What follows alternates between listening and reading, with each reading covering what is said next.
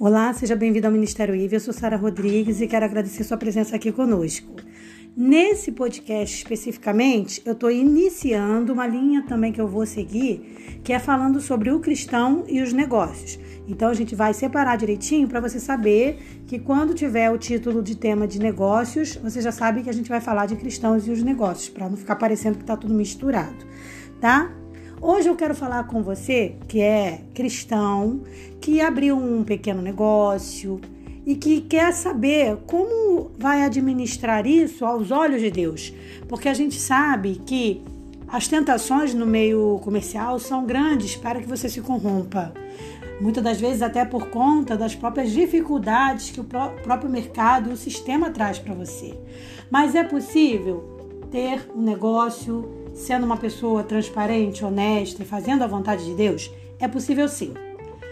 Mas a primeira coisa que você tem que pensar antes de abrir qualquer coisinha, ainda que você vá abrir na porta da sua casa, o que eu não aconselho, tá? Porque são raros os projetos que vale a pena abrir em casa, tá? Eu não aconselho mesmo, mas quem gosta, quem acha que não tem problema, tudo bem, não, também não estou criticando.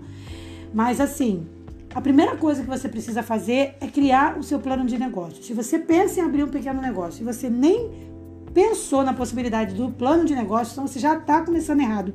E eu posso garantir isso para você, tá? Por quê? Porque é o plano de negócio que vai mostrar, primeiramente, se aquele seu negócio é viável, se vale a pena ou não, né? No caso, se ele é vai te trazer possivelmente rentabilidade, se ele não vai te te trazer muitos riscos, muitos prejuízos além do normal, porque todo projeto, todo, todo negócio envolve riscos, mas não pode ser um risco muito, muito excessivo, com possibilidade de, de muito grande de dar errado, né? Então, assim, fazer o, o plano de negócio, primeiramente, é o ponto de partida, tá? E para fazer o plano de negócio, você vai precisar considerar, ou melhor, responder questões como qual é o, o, o ramo que você quer seguir? Então, que atividade que você vai fazer? Que produtos, que tipo de cliente, quais os serviços que você vai oferecer? Isso tudo tem que ser respondido. Aonde vai ser? Eu te falei, por exemplo, que eu não sou favorável a abrir nada em casa, mas tem gente que gosta. Então, tem a questão, tem vantagens e desvantagens, né? Quem abre em casa tem vantagens e desvantagens, quem abre em loja fora de casa também tem. Isso vai ser assunto para o nosso outro tema, vai ser um tema do nosso outro podcast, tá? Não vou entrar nesse assunto aqui, mas já vou deixar aí esse ponto para a gente abordar também nessa, nessa linha do nosso podcast aí. Então você tem que ver a localização, você tem que ver quanto você tem disponível para investir, tá? Isso tudo vai ser importante. Também saber quem vai fazer o quê, porque às vezes você vai cuidar de uma parte, se eu estiver falando pro marido, né? Sua esposa vai cuidar de outra, ou vice-versa. Às vezes seus filhos vão te ajudar, se for uma empresa familiar. Às vezes irmãos, parentes. Então você tem que saber delegar quem vai fazer o quê, quem, e, e, e se respeitar também as posições ali discriminadas, certinho. Cada um precisa entender qual é o seu papel ali, tá? Então, ah, tudo bem, empresa familiar, mas quem vai fazer o quê? Para não ficar atropelando, para não ficar um passando por cima do outro, né? Isso pode trazer aí desgaste, tá? Outra coisa também que é muito importante é você elaborar qual é a missão, a visão e os valores da empresa.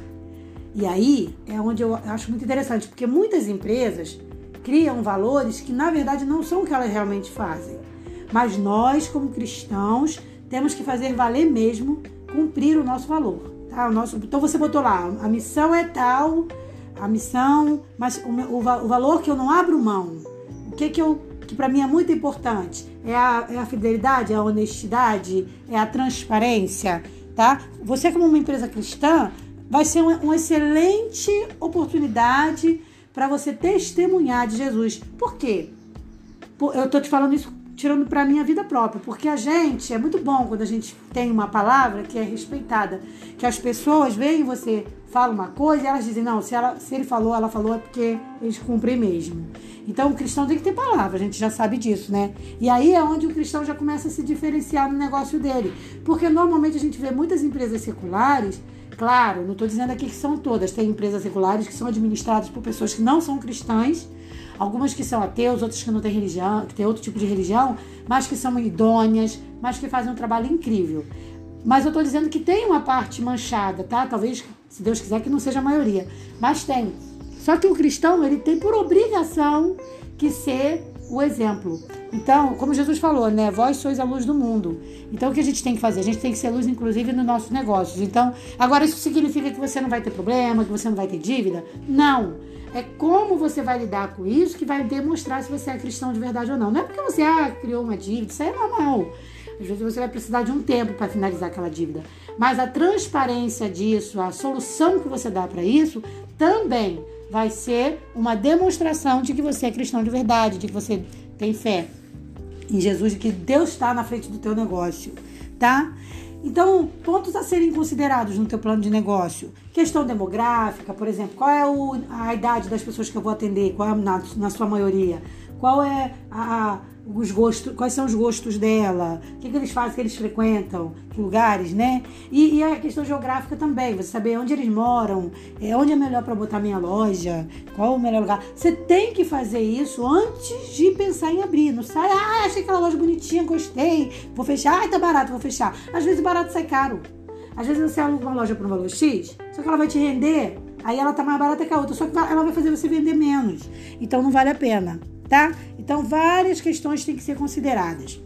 E você analisar também as oportunidades, as ameaças. Para quem é do marketing, né, sabe que tem ali a análise SWOT. Então você tem ali as ameaças, as oportunidades. Você tem que avaliar forças, fraquezas. Quais são as suas fraquezas? A sua que eu falo é da empresa, tá? As suas forças, as suas ameaças. Você tem que identificar isso, tá? Às vezes, por exemplo, às vezes teu, teu concorrente pode ser forte numa coisa, mas você pode ser forte em outra. Então você tem uma fraqueza que ele é forte, mas você tem uma força que ele é fraco. E aí, por isso que eu sempre digo, tem espaço para todo mundo. A gente não deve temer concorrência. Tem gente que diz assim, ai, não vou abrir não, porque ali já tem muita gente fazendo. Tem, tem muita gente fazendo, mas às vezes não tem gente fazendo do jeito que você vai fazer, tá? E às vezes tem um mercado ansioso para ter uma empresa que atende do jeito que você atende, com os benefícios que você vai trazer. Então não deixa isso te limitar, tá bom? Nesse plano de negócio também, faz uma análise de mercado, analisa o teu mercado conhecendo o teu concorrente, o que que tem ali, o que que você pode melhorar, o que que está faltando principalmente, porque naquilo você tem que crescer na falha dos outros, isso não é pecado não, tá? Você vai crescer na falha dos outros dos outros, né? Na falha do mercado. Não estou nem dizendo na falha pessoal do teu concorrente, não. Na falha do mercado. Tem um monte de loja, mas ninguém viu que, que tá faltando um negócio ali que o cliente está ansioso. Você vai lá e faz.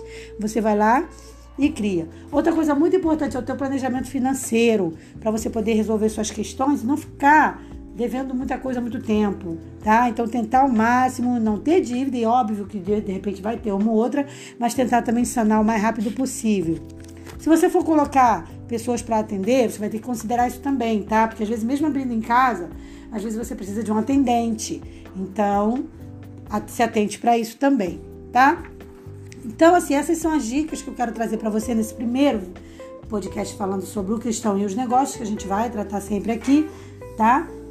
Esse vídeo vai estar disponível aqui, vai, virar, vai estar disponível no YouTube também, esse podcast. E a gente vai continuar tipo, separando um dia na semana para ficar falando sobre esse tema, eu creio que vocês vão gostar, para quem, principalmente para quem tem interesse em saber como que deve ser o comportamento do cristão na sua vida profissional, tá? Então eu espero vocês, tá bom? Então, depois eu vou falar também sobre o formato do plano de negócios e, e da importância do plano de negócios na, na elaboração, né, no, no, no projeto embrião da sua pequena empresa, tá? Eu espero que você tenha gostado desse vídeo tá bom? E espero você para o nosso próximo encontro mais uma vez, tá? Vamos, eu vou, vou finalizar o vídeo aqui deixando uma lembrança de uma frase que Jesus falou, né? Que é muito interessante, que Jesus falou. Quem é que quando vai construir uma casa, né? Ele não prepara primeiro o terreno, não vê lá a, funda, a fundação, não vê se a terra tá... Porque, por exemplo, se você fizer uma coluna numa terra fofa, vai cair, né? Ou então se você fizer muito na beirada ali da, da, do mar, a água vai batendo, vai batendo, vai, vai, vai destruir, gente. Então o que a gente tem que fazer? Qual a lição que Jesus está dando pra gente nisso? Do preparo. E o plano de negócio é, é parte disso. É, do, é parte do, da, das ferramentas necessárias para um bom preparo para criar um negócio. Porque senão depois não dá certo, a gente vai falar, poxa, eu sou fiel a Deus, eu dizimista, Deus me abençoou. Não foi isso. É que você não se preparou, no caso a pessoa, né? Então tem que se preparar. Orar sim, mas também agir fazendo tudo o que precisa ser feito. E o que, que precisa ser feito?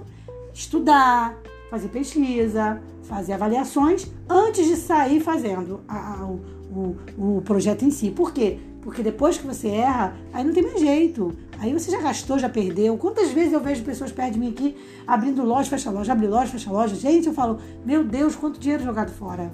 A gente tem que se atentar para isso. Nosso dinheiro, ele é, ele é uma bênção na nossa vida que Deus nos dá para nos manter. A gente não pode desperdiçar. Tá bom? Não fica chateado de eu falar assim, tá? Um forte abraço para você e vamos nos encontrar de novo, se Deus quiser, para a gente bater mais papo falando sobre negócios, sobre o cristão e os negócios. Um forte abraço. Agora sim, um forte abraço. Paz.